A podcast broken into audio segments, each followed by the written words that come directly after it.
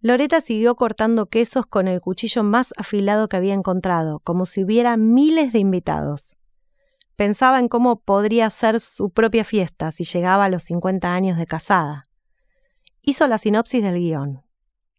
Loreta había conocido a Sebastián López un tiempo después de pelearse con un novio de la adolescencia que tenía intenciones de artista plástico.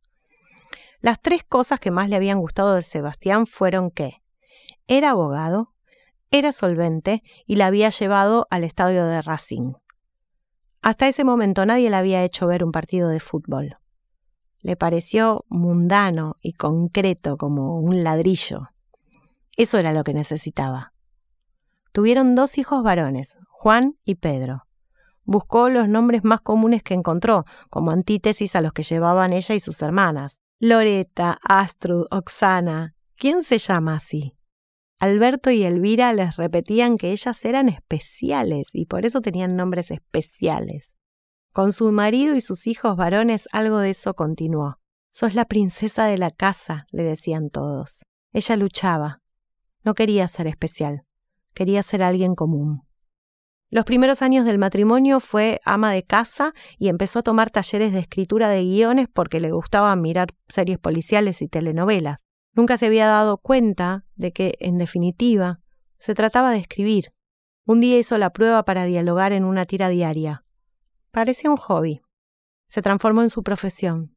Solo cuando escuchó a su madre decir otra Viquieri escritora, comprendió la maldición. Ya era tarde y transformó lo negativo en positivo, algo que le encantaba hacer, de lo que se sentía orgullosa y dijo que era una bendición porque su tendencia a ver el lado bueno era patológica o una estrategia de supervivencia. No lo sabía. Tampoco lo pensaba demasiado. Era bueno ser optimista. ¿Quién querría ser negativa, no? Bueno, sus hermanas. No importaba.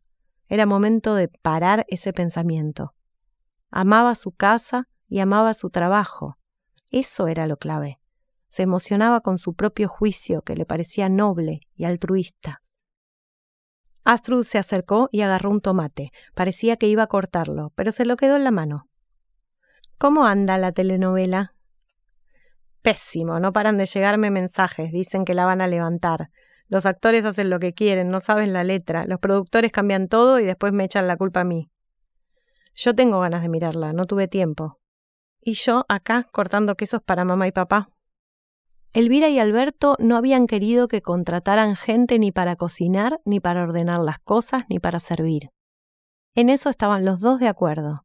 ¿Acaso somos discapacitados o nos sobra la plata para pagar mucamas? Las hijas habían hecho un frente común y habían aclarado que no se trataba de mucamas, sino, por ejemplo, de gente que hace catering para fiestas. Mucamas con nombre empresarial, había dicho Alberto. Sabían que era una batalla perdida y que la decisión terminaría con todos estresados, haciendo bocaditos a último momento y con Loreta encargándose del 80% de las cosas, o el 95% según ella. Se escuchaban los chicos gritando, jugaban a la pelota. Alguna de sus abuelas les dijo que tuvieran cuidado. Durante cinco minutos, Astrud tuvo el mismo tomate en la mano. ¿Lo iba a cortar? Loreta fue hasta la heladera, agarró un frasco de mayonesa, se le cayó al piso y se rompió. ¿Desde cuándo el plástico se rompe? ¿Me podés explicar? Todo se rompe, en cualquier momento, incluso el plástico. ¿Por qué decís eso? Porque no tengo idea de por qué se rompe el plástico. Loreta metió los restos en una bolsa de basura. Se quejaba, insultaba para adentro. Todo era una señal, y ese frasco era su vida. Astrud la miraba con el tomate en la mano, preguntándose si debía ayudarla, porque suponía que eso era lo que esperaba su hermana. No soportaba que Loreta desperdiciara tanto sufrimiento en un pote de mayonesa. Loreta ya llevaba gastado medio rollo de papel de cocina y seguía repasando. Suspiraba fuerte. Cuando quedó todo demasiado impecable, se fue corriendo al baño. Astrud la persiguió, le trabó la puerta y se metió con ella. Salí ya. No. Déjame que quiero ir al baño. Te vi muchas veces meando y cagando, así que no hay problema. Decime qué te pasa y no respondas nada, dijo Astrud y se sentó en el borde de la bañera. ¿Qué te pasa? Nada. ¿Solo sufrís por un pote de mayonesa? Me fue infiel. No puedo creerlo. ¿Cómo me va a ser infiel? Sebastián. Otro marido no tengo. ¿Estás segura? Sí. ¿Porque lo sabes o porque lo crees? Loreta trataba de no llorar y eso hacía que las lágrimas le brotaran con más fuerza. Lo descubrí en la notebook. Jamás en la vida le agarró la notebook. Hoy a la mañana quería buscar algo, la mía estaba lejos, la agarré y me apareció un chat con una puta arrastrada llena de faltas de ortografía a esa altura, el maquillaje negro corría por sus mejillas, desde el lagrimal hasta el mentón, y ella no se daba cuenta. ¿Sabes una cosa? La mina escribe hola sin H, ¿entendés? En un momento le dice papi, mi colita es toda tuya, y tuya lo escribe con ye. Astrud suponía que Sebastián era infiel hacía muchos años. De hecho, le sorprendió que su hermana le causara tanto asombro. También le pareció que era un conflicto de modé, la mujer que sufre por la infidelidad del marido, muy siglo XX. Astrud tenía catalogados los conflictos según los siglos.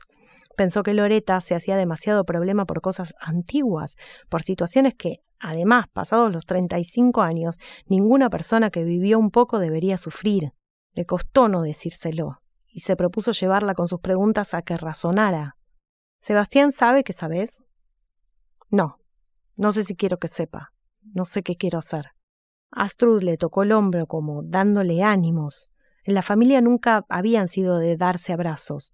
Loreta se sonaba la nariz y tiraba bollos de papel al inodoro. Déjalo. ¿Vos estás loca? Sebastián es un idiota. Dale, Astrud, dejo a mi marido hoy. Sí, hoy, en el aniversario cincuenta de nuestros padres. Sería memorable. Astrud sonrió internamente. Loreta la miró seria. Se seguía limpiando los mocos y los bollos de papel se acumulaban por todo el baño. ¿Vos te separarías si Liselot te fuera infiel? Creo que no, pero para mí la fidelidad está sobrevalorada. Ok, pero a mí me recomendás que me separe. Yo no dije eso. Loreta intentó refugiarse en los brazos de su hermana, pero ella malinterpretó el gesto, sintió como si fuera a pegarle y se apartó asustada. Perdóname, ¿qué querés que te abrace? Pensé que ibas a darme un golpe porque te habías enojado. ¿Cómo te voy a pegar, Astrud? Perdón, ¿te abrazo? Olvídate. Se quedaron en silencio. Astrud iba a proponer que salieran, pero Loreta empezó a hablar de nuevo. Con todo lo que Sebastián hace por mí, no puedo separarme. ¿Qué hace? ¿Vos te acordás cuando papá perdió todo? ¿Quién fue la persona que ayudó? Pasaron casi 20 años. Nosotras éramos tres mujeres que casi terminamos en la calle. Si no fuera por él, yo no podría haber escrito telenovelas. Nos hubiésemos tenido que prostituir, vender nuestros órganos. Te dije que no me gustaban tus ironías, ¿no? Es un poco exagerada tu visión. Además, si te ayudó era porque te amaba, no es que firmaste un pagaré. Me gustaría tener tu libertad, Astrud. Sos como mamá, no sé cuándo me insultan o cuándo me halagan. Loreta no podía parar de llorar y le pidió a Astrud que saliera y disimulara. Astrud le preguntó si tenía que silbar y se fue antes de que respondiera. Se sentó en una sillita del patio interno a mirar su celular. Elvira se acercó con el perro que la perseguía. Este bicho está obsesionado conmigo. Astrud la ignoró. ¿Vos estás bien? le preguntó la madre. Astrud levantó la cabeza. ¿Sí por? No, no estás bien. ¿Liselot te dejó? No, mamá, ¿por qué decís eso? Por ahí le dijiste alguna barbaridad de las tuyas, de escorpiana loca que sos, y por eso se fue a Holanda. Astrud sonrió. No creo que me deje por ser de escorpio, mamá. Pensé en invitarla a Patricia. ¿La hubieras invitado? Ah, sos la más moderna de las tres. Es envidiable. Es el segundo halago insulto que recibo en menos de diez minutos. Mira que sos loca, ¿eh? Te vas a portar bien hoy, ¿no? Sí, solo voy a hacer una performance con mi sangre menstrual. Elvira se fue hacia el sector de la cocina, negando con la cabeza. Astrud, ya sola, miró el arreglo de Navidad que colgaba en la puerta, con las lucecitas prendidas. De los tres años que llevaba con Liselot, la primera hacía meses que se conocían, la habían pasado cada una en su país. La segunda se fueron juntas a Berlín. La tercera en Buenos Aires. Y esta cuarta que se aproximaba sería como la primera, En ese momento de soledad entró Loreta. ¿Lo viste a Sebastián? Me avisó que estaba llegando. Elvira se asomó a la entrada y dijo Chicas, ¿ustedes vieron el frasco de mayonesa? Tenía uno gigante para hacer los piononos. Le explicaron que se había caído. Elvira fingió que no le importaba, pero dando a entender que toda su felicidad en la fiesta dependía de esos piononos. Loreta se sintió culpable, pero en lugar de pedir perdón, se enojó y dijo que con todo lo que ella había hecho no le parecía justo que. Astrud le interrumpió. Voy a comprar la mayonesa al chino, no se hagan problema. Voy con vos, dijo Loreta. Astrud se encogió de hombros. Dio a entender que no era necesario.